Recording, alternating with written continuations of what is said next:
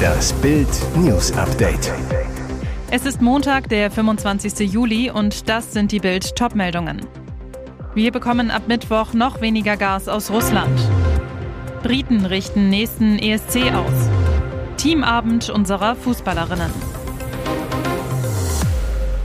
Russland dreht weiter am Gashahn. Der russische Gaskonzern Gazprom senkt die Lieferungen durch die Ostsee-Pipeline Nord Stream 1 weiter.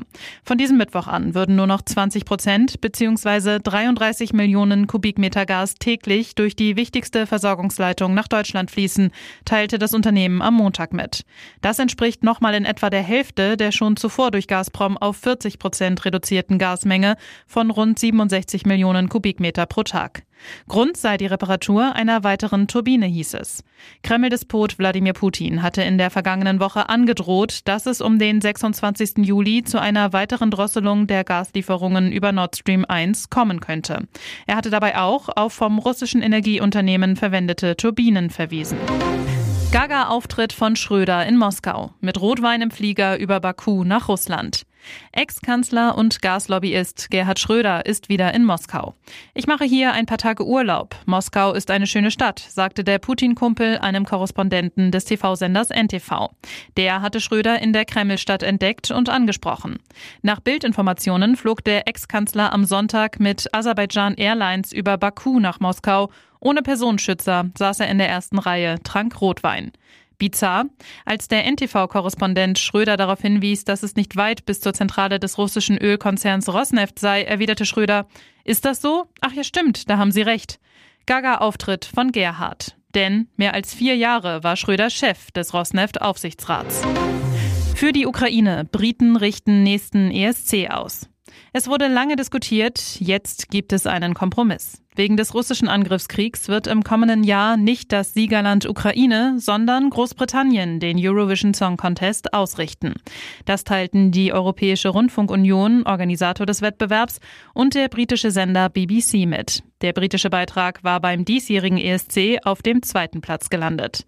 Bereits Mitte Juni hatte die EBU erklärt, dass die Ukraine voraussichtlich nicht in der Lage sein werde, Sicherheits- und Betriebsgarantien zu leisten. Gesprächsvorschläge mit der BBC sorgten zunächst für Ablehnung seitens der ukrainischen Regierung. Laut EBU willigte der ukrainische Sender UAPBC nun ein, dass Großbritannien in Vertretung des diesjährigen Siegers einen ESC ausrichte, der vom ukrainischen Geist durchdrungen sein werde. Welche britische Stadt Gastgeber sein wird, steht noch nicht fest. Parkplatzschüsse in Duisburg. Man tötet seine Frau und sich selbst.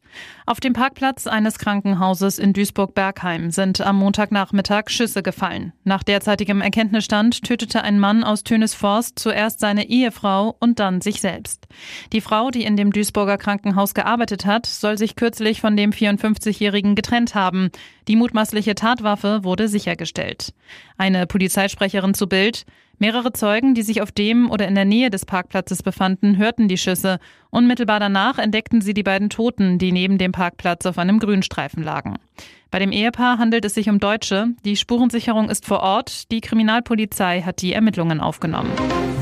Teamabend unserer Fußballerinnen. Tower Bridge und Steak für den Halbfinalsieg.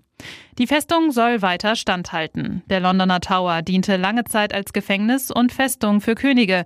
Der richtige Ort also für unsere Fußballerinnen, an denen bisher noch kein Gegner vorbeikam.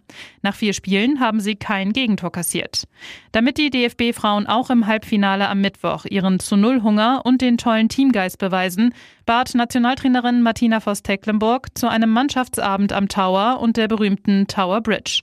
Es gab Steak und vegetarische Burger. Nach rund zwei Stunden ging es wieder ins Quartier zurück.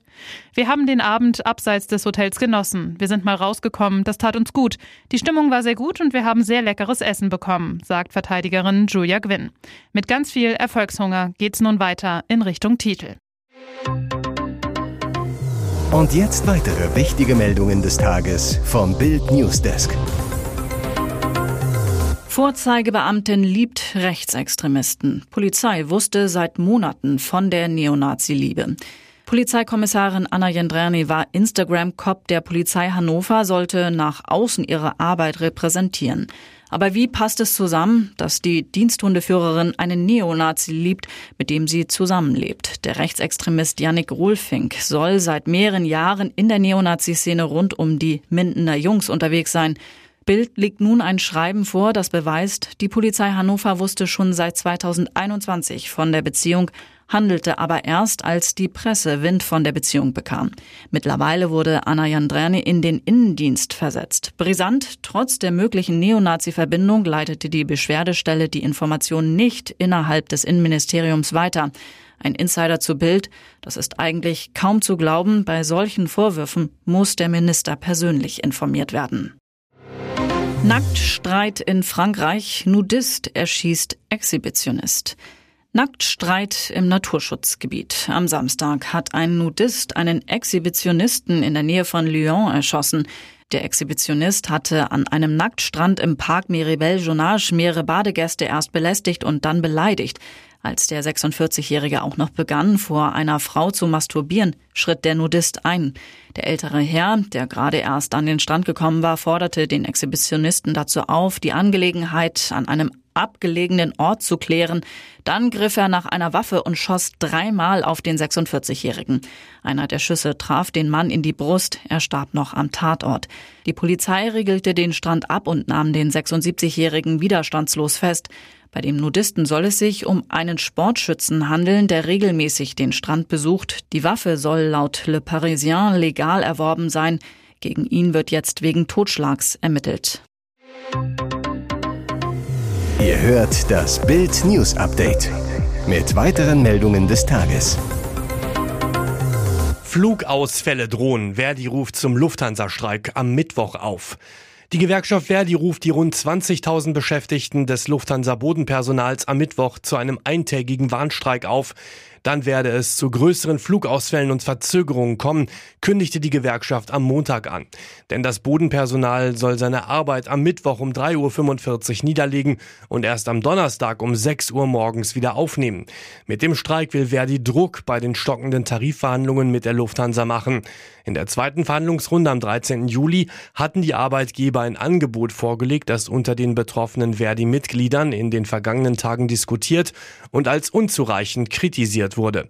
Die stellvertretende Vorsitzende der Verdi, Christine Behle, die gleichzeitig auch Verhandlungsführerin ist, bat die Passagiere um Verständnis und wies auf die äußerst problematische Situation der Beschäftigten hin, die vor allem durch Missmanagement verursacht worden sei. Verdi informiere frühzeitig über den anstehenden Warnstreik, damit sich die Passagiere darauf einstellen und möglicherweise umorientieren können. Mehr Schulden, mehr Arbeiten, mehr Verzicht. Kommen wir nur so durch die Krise? Fast im Stundentakt prasseln Vorschläge der Politiker auf die Bundesbürger ein. Zahlreiche Minister, unter anderem Robert Habeck, fordern die Deutschen zum Energiesparen auf.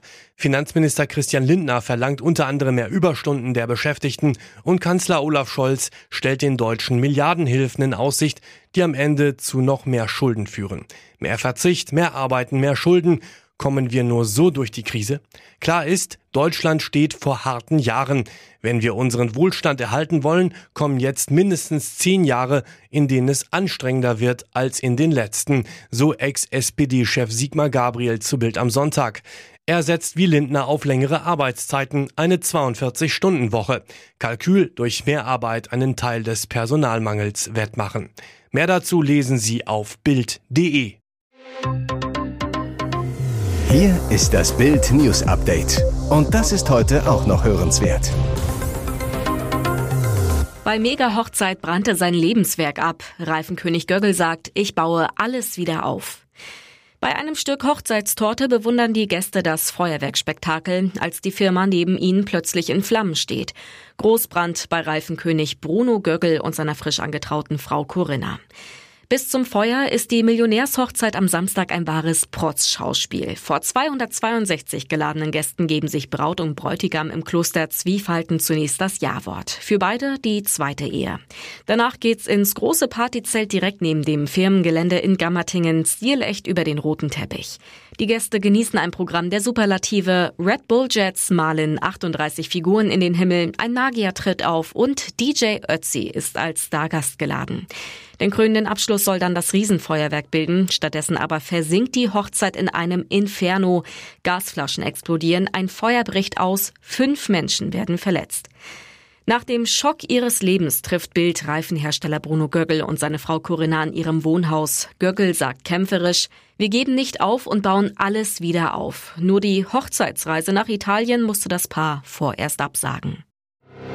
Die Katastrophen-WM in den USA endet für uns doch noch goldig. In Eugene flog Malaika Mihambo am letzten Wettkampftag mit 7,12 Metern zum Sieg im Weitsprung. Ich bin total happy, meinen Sieg verteidigt zu haben, sagt die 28-Jährige. Der Wettkampf begann aber mit einer Zitterpartie, denn die ersten beiden Sprünge im Finale übertrat Mihambo. Dann stand die Olympiasiegerin richtig unter Druck. Aber sie zeigte wieder, dass sie keine Nerven kennt. Beim sechsten und letzten Sprung landete sie bei 7,12 Metern. Denn die Heidelbergerin ist so schnell wie noch nie. Wir haben viel an der Sprinttechnik gearbeitet, sagte sie. Auf dem Weg zur Sandgrube beschleunigt Mihambo auf satte 35 kmh. Auch wenn ihr Triumph alles bei der WM überschattet, sagt der deutsche Verbandspräsident Jürgen Kessing, das hübscht die Bilanz etwas auf, aber das grundsätzliche Problem ist damit auch nicht gelöst. Denn 46 von unseren 80 Athleten schieden in den USA schon in der Vorrunde aus. Außer Mihambo holte nur noch die 4x100 Meter Staffel der Frauen mit Bronze eine Medaille. Ihr hört das Bild News Update. Sie selbst wollte bereits wählen, als sie acht Jahre alt war. Nun regt sie ein Wahlrecht sogar für Zweijährige an. Grünen-Abgeordnete Emilia Fester hat die wohl erste Debatte des Sommers angestoßen. Aus ihrer Sicht sollten alle, die wollen, an Wahlen teilnehmen können, so Fester im Fokus. Zustimmung gibt's beim Koalitionspartner FDP. Im Grundgesetz steht, dass alle Staatsgewalt vom Volke ausgeht, doch im Moment wird dem Volk unter 18 das Wahlrecht vorenthalten. Deshalb halte sie eine Abschaffung des Wahlalters für den richtigen Weg, so die FDP-Bildungsexpertin Ria Schröder. Aber man müsse immerhin einen Stift halten und sich eine politische Meinung bilden können, sagt sie. Sie habe Zwölfjährige erlebt, die besser informiert waren als manche Erwachsener. Und wenn Kinder den Wunsch hegen zu wählen, kann man ihnen nicht einfach sagen, dass das nicht geht, weil andere Gleichaltrige vielleicht noch nicht so weit sind, so Schröder. Familienministerin Lisa Paus sagte zu Bild, sie wolle, dass junge Menschen Politik mitgestalten können. Sie setzt sich daher für die Absenkung des Wahlalters auf 16 Jahre ein. Harte Kritik hingegen kommt aus der Opposition. Hamburgs CDU-Chef Christoph Ploss sagt, das sei grüner Irrsinn in Reinkultur. Und auch CSU-Generalsekretär Martin Huber spricht von absurden Vorstellungen. Die interne Revision der Bundesagentur für Arbeit zieht eine verheerende Bilanz bei Hartz IV. Wie Bild unter Berufung auf einen BA-Bericht meldet, bemängeln die Prüfer eine schlechte Vermittlung von Langzeitarbeitslosen in Jobs, die Verschwendung von Fördergeldern und massenhafte Fehler bei Widersprüchen. Demnach war das Handeln der Jobcenter bei der Arbeitsvermittlung in mehr als der Hälfte der Fälle nicht zielführend. Den Jobcentern gelang es kaum, Hartz-IV-Bezieher wieder fit für Jobs zu machen oder sie zu vermitteln. In 56 Prozent der geprüften Fälle hatten es Jobcenter nicht geschafft, die Arbeitschancen zu erhöhen. Außerdem sollen die sogenannten Eingliederungsleistungen nicht zielgerichtet eingesetzt worden sein. In vielen Fällen hätten sich die Gelder nicht an den individuellen Bedürfnissen der Arbeitslosen orientiert. Sie seien damit ineffektiv und ineffizient eingesetzt worden. Die Revision prüfte außerdem 234 Widersprüche gegen Hartz-IV-Bescheide. Mehr als jeder dritte Betroffene konnte sich nicht äußern, obwohl das vorgeschrieben ist. Weitere spannende Nachrichten, Interviews, Live-Schalten und Hintergründe hört ihr mit Bild TV Audio. Unser Fernsehsignal gibt es als Stream zum Hören über TuneIn und die TuneIn-App auf mehr als 200 Plattformen, Smart Speakern und vernetzten Geräten.